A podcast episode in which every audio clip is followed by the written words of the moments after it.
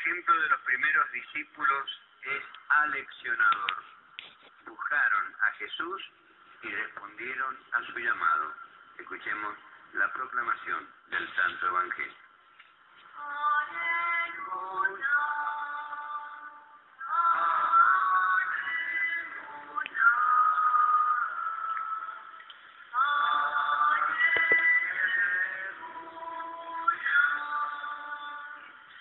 Hemos encontrado al Mesías, es decir, al Cristo.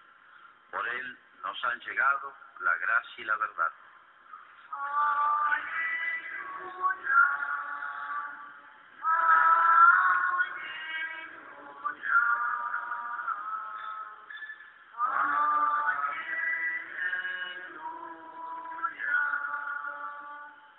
El Señor esté con ustedes.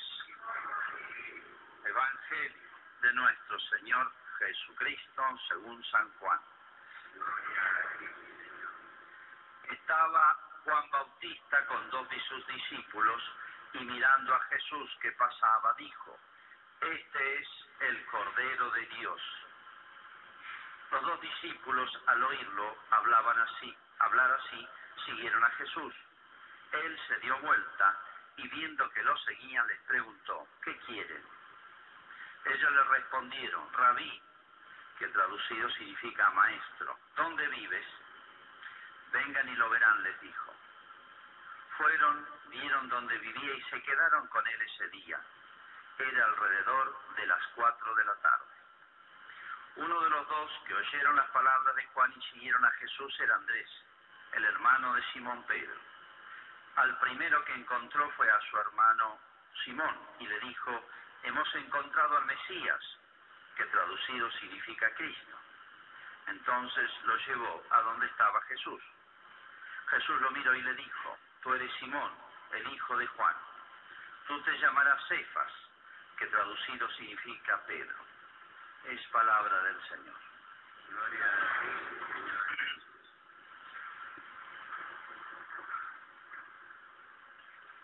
Bien, empezamos con este domingo, lo que llama tiempo durante el año. Han visto que muy recientemente hemos tenido el tiempo del punto de vista religioso, litúrgico, que se llamó de Adviento. Es, esa palabra significa venida, advenimiento, venida, preparación de la venida de Jesús, después la Navidad y después la manifestación de Jesús, llamado Epifanía. Esa palabra significa, se van recorriendo los hechos y las enseñanzas de Jesús, hasta que se interrumpa por lo que llamamos la cuaresma, que es preparación para la Semana Santa. Bien, y comenzamos por el principio, obviamente, el principio de lo que llamamos la vida pública de Jesús. Jesús hizo vida oculta, o sea, pasó desapercibido hasta los 30 años.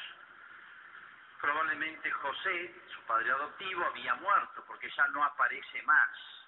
Después del episodio del templo, cuando Jesús era adolescente, ahí aparece José, pero después ya no aparece más.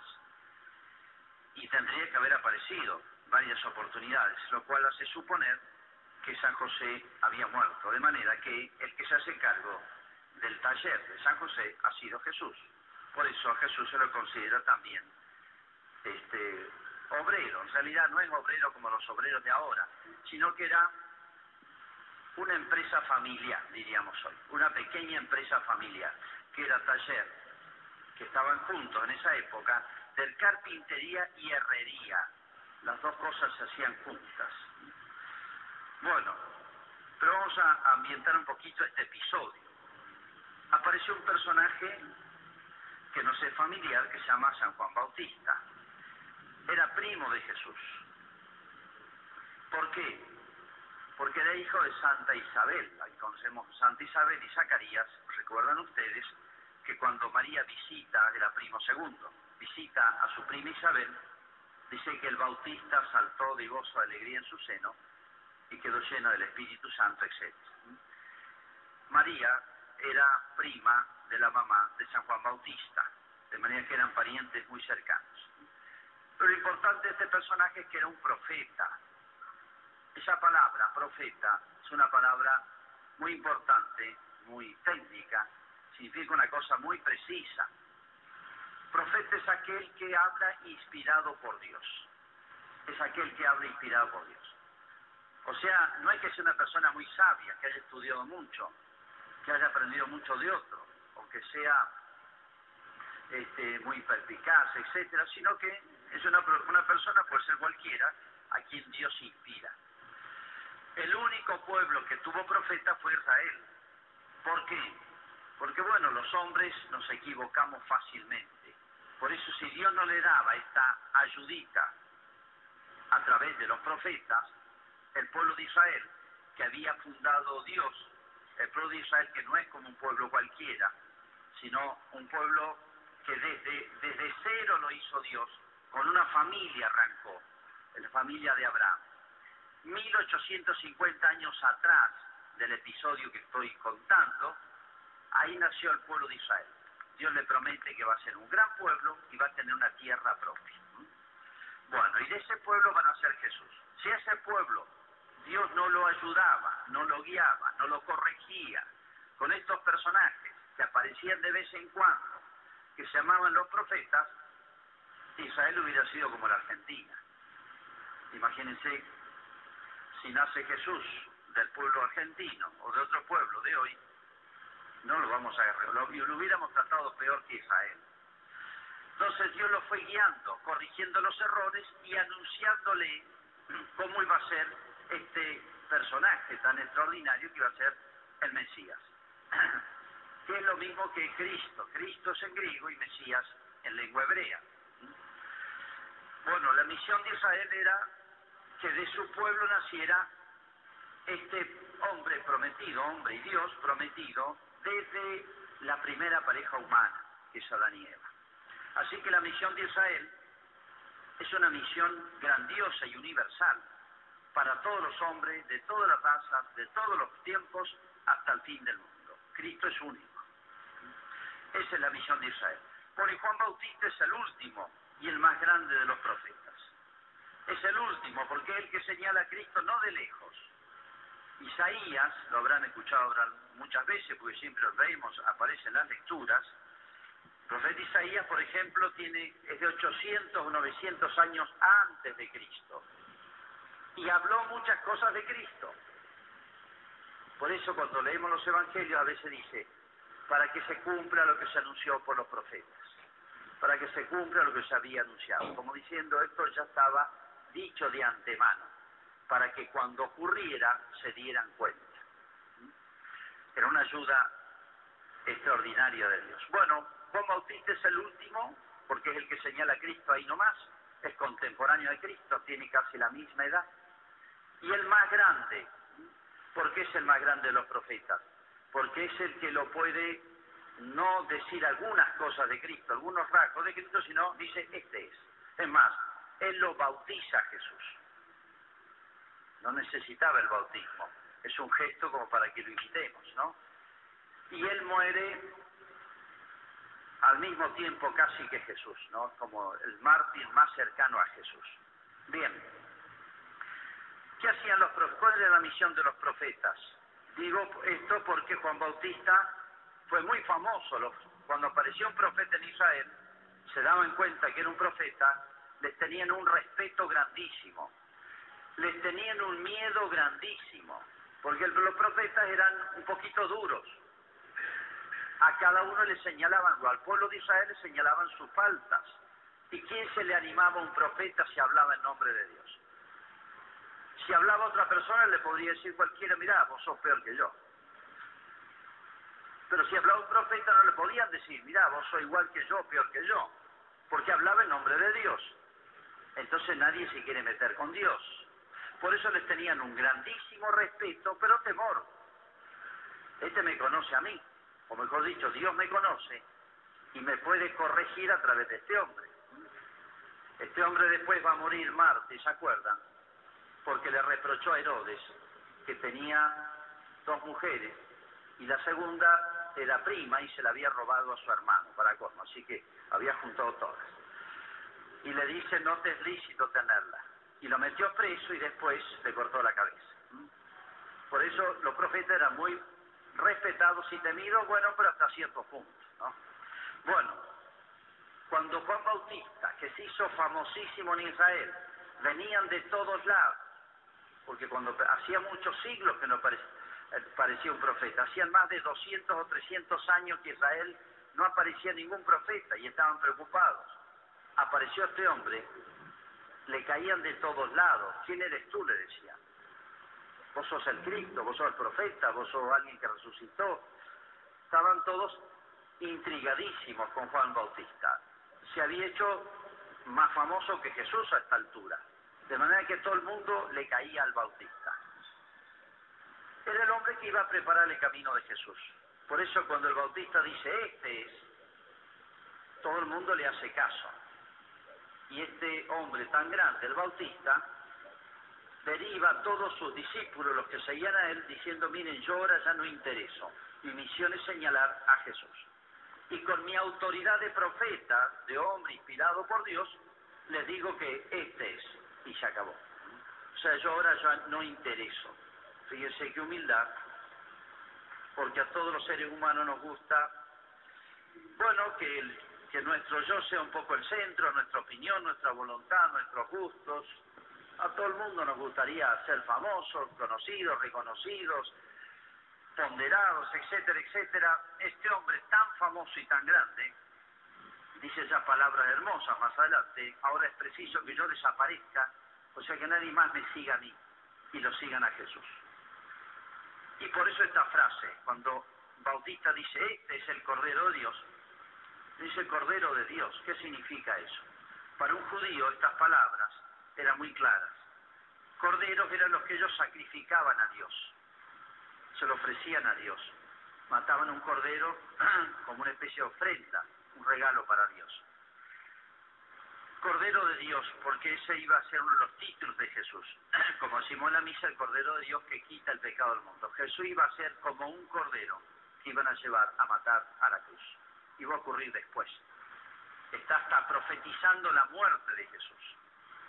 Así lo señala Jesús. Y dice, los dos discípulos que estaban con él, Bautista tenía muchos que lo seguían, y miren, estos dos, uno lo nombran acá, es Andrés, hermano del famoso Pedro, primer papa.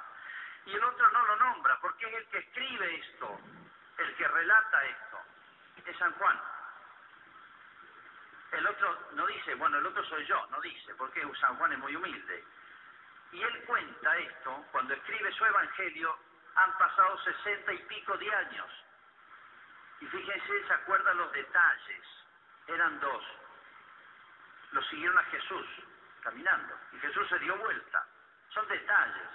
Y se acuerda San Juan la primera pregunta que le dirige Jesús, ¿qué quieres? Sí dice eso como para despertar más en ellos el interés por buscarlo. Ellos le responden rabí, lo consideran maestro, es una palabra que significa un gran maestro. ¿eh? ¿Dónde vives? todos los detalles, fíjense todos los detalles.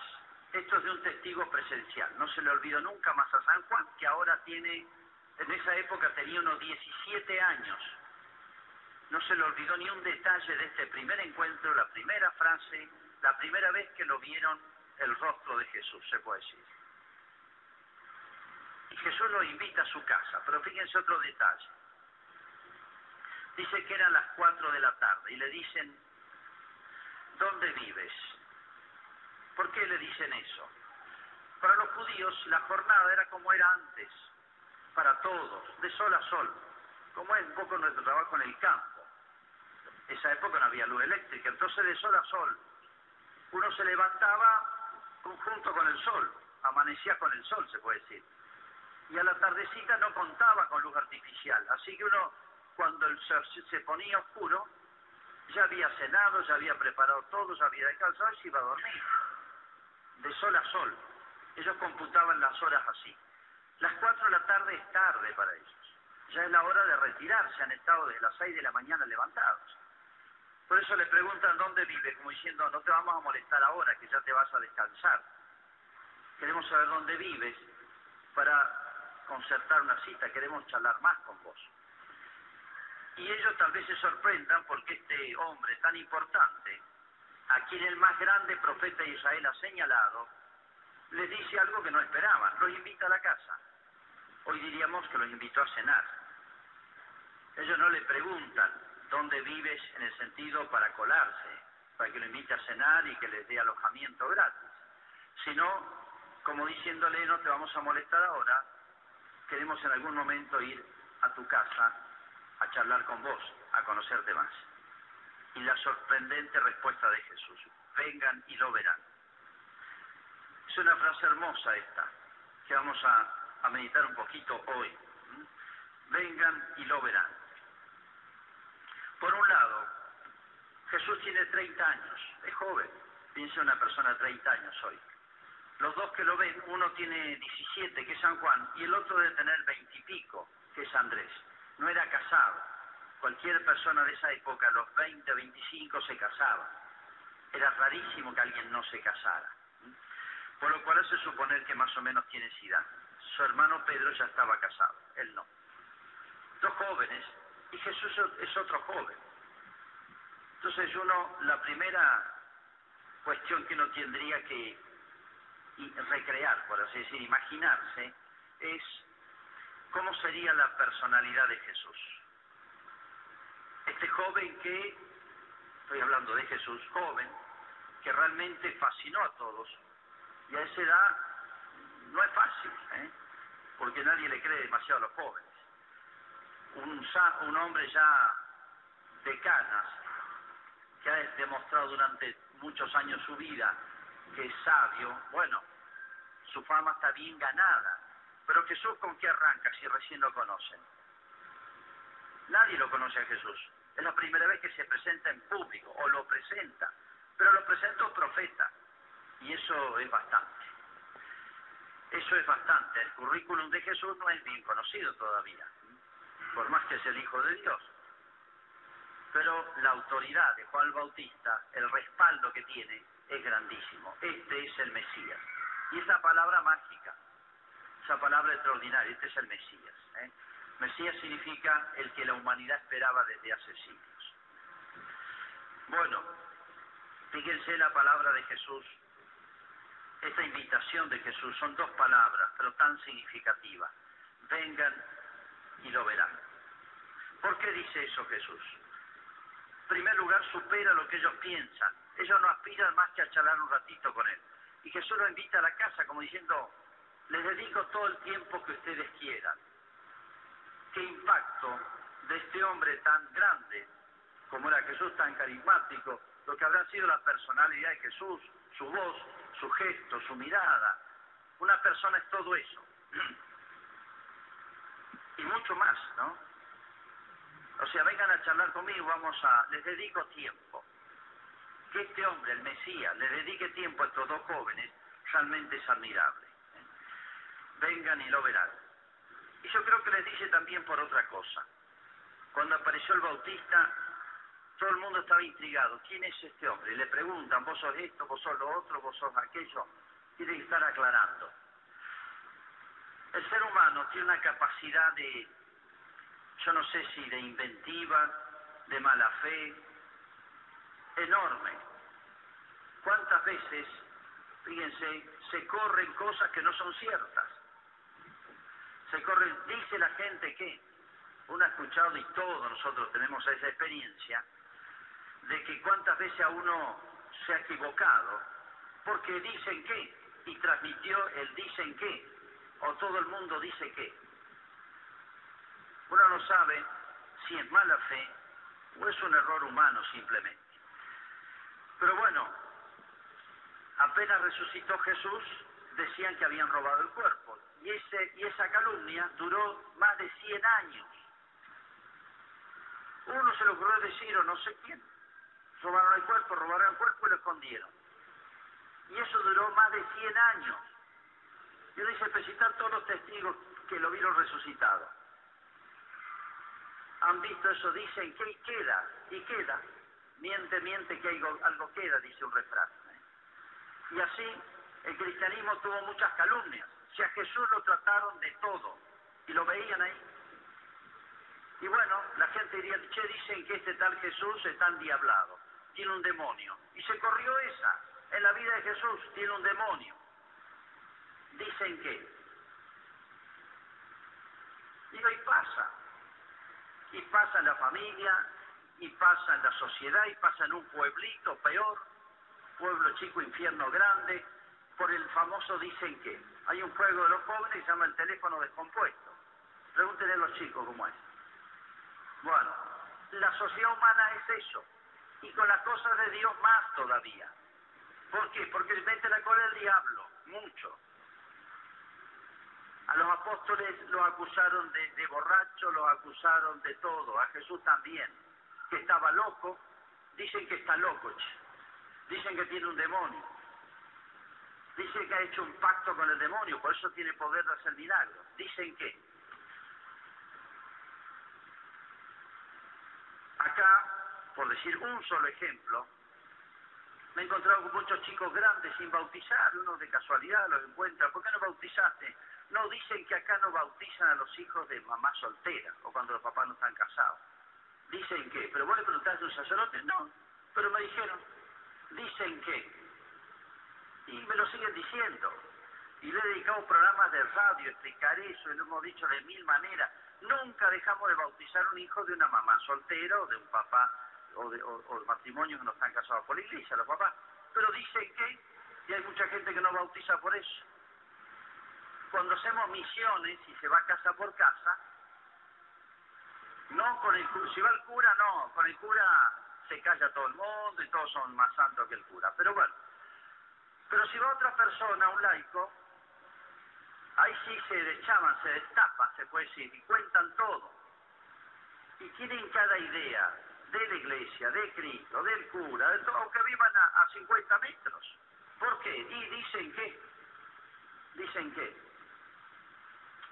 somos así los seres humanos, desde siempre. Por eso Jesús se vengan y vean. O sea, no se dejen de llevar, no se les ocurra dejarse llevar por lo que dice la gente. La gente va a decir todo de Jesús va a decir de todo de Jesús.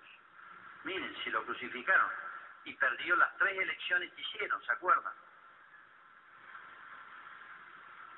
Vengan y vean, como diciendo, compénsanse ustedes. No hay cosa mejor que el contacto directo. Por eso uno les dice, cuando alguien en un asado, en una reunión de familia, che, dicen que la iglesia, dicen que los tesoros del Vaticano, miren, va a llegar el fin del mundo. Yo no soy profeta, era claro. Pero va a llegar el fin del mundo y en el mundo se va a seguir diciendo los tesoros del Vaticano, los tesoros del Vaticano. No hay manera de sacar esa dicen que del mundo. Les aseguro, yo no sé si va a estar el fin del mundo, ¿no? Pues no sabemos cuánto falta, pero les aseguro que esa va a seguir. Y muchas otras. ¿De dónde sale eso? No sé. Alguien lo comprobó, le mostró, no, no existe eso. Pero dicen que, dicen que cuando alguien dice que la iglesia, que el cura, que esto, yo siempre les digo a los que van en las casas misionando, vengan a hablar con el cura, venga, tráiganmelo, díganme que voy a la casa, charlamos. ¿Cuántas ideas falsas, mitos? Eh, yo digo, ¿quién, ¿quién inventa todo esto? Y podría contar las cosas más increíbles. Bueno, como diciendo ustedes, convénzanse personalmente. No solamente hablan de la grandeza de Jesús, les dedica tiempo eso que a veces somos tan mezquinos para nuestro tiempo. Y de los apóstoles, estos dos son discípulos por ahora, los apóstoles son los doce, luego serán elegidos apóstoles, falta tiempo. Eh, habla también de ellos. Estos hombres son de 100 kilómetros al norte, tienen su trabajo en el norte, en Galilea, dejaron todo y vinieron para acá. Tienen mucho mérito para seguirlo al Bautista esos son, buscan, buscan aprender más, conocer más, pero nunca creo que han esperado tanto como ser invitados a compartir con Jesús ese día. Luego compartirán mucho tiempo más. Bueno, ese vengan y lo verán. Ver es como decir, compruébenlo ustedes mismos. La vista es el de los cinco sentidos, el sentido más humano, más que nos da más seguridad de las cosas. Mirá, velo vos, comprobalo por tus propios ojos. ¿eh? Cuatro ojos ven más que dos. Siempre decimos, ven, míralo vos mismo, experimentalo vos. ¿eh? Eso es lo que está diciendo. Y bueno, con Jesús y con la iglesia es también lo mismo. Vengan y vean, pero con esta seguridad, que las cosas de Cristo, las cosas de Dios, las cosas de la iglesia también, que la misión de la iglesia es transmitir eso, son inacabables, son inagotables. Ese vengan y vean, nos lo sigue diciendo Jesús a nosotros, aunque ya sabemos quién es Jesús, pero nos lo sigue diciendo. ¿eh? La misa es vengan y vean. La capillita nuestra de oración es también. ¿Qué es eso? ¿Cómo describir lo que es una capilla de oración perpetua? ¿Cómo describir lo que es un retiro? No se puede. ¿Cómo definir y cómo describir a Jesús? No se puede. Hay que ir y verlo y experimentar. La única manera de conocer en serio las cosas de Dios, las cosas de Cristo, las cosas de la Iglesia. Y Cristo, Dios y la Iglesia son verdades inagotables. Vamos a hacer ahora nuestra profesión de fe. Creo en un solo Dios, Padre.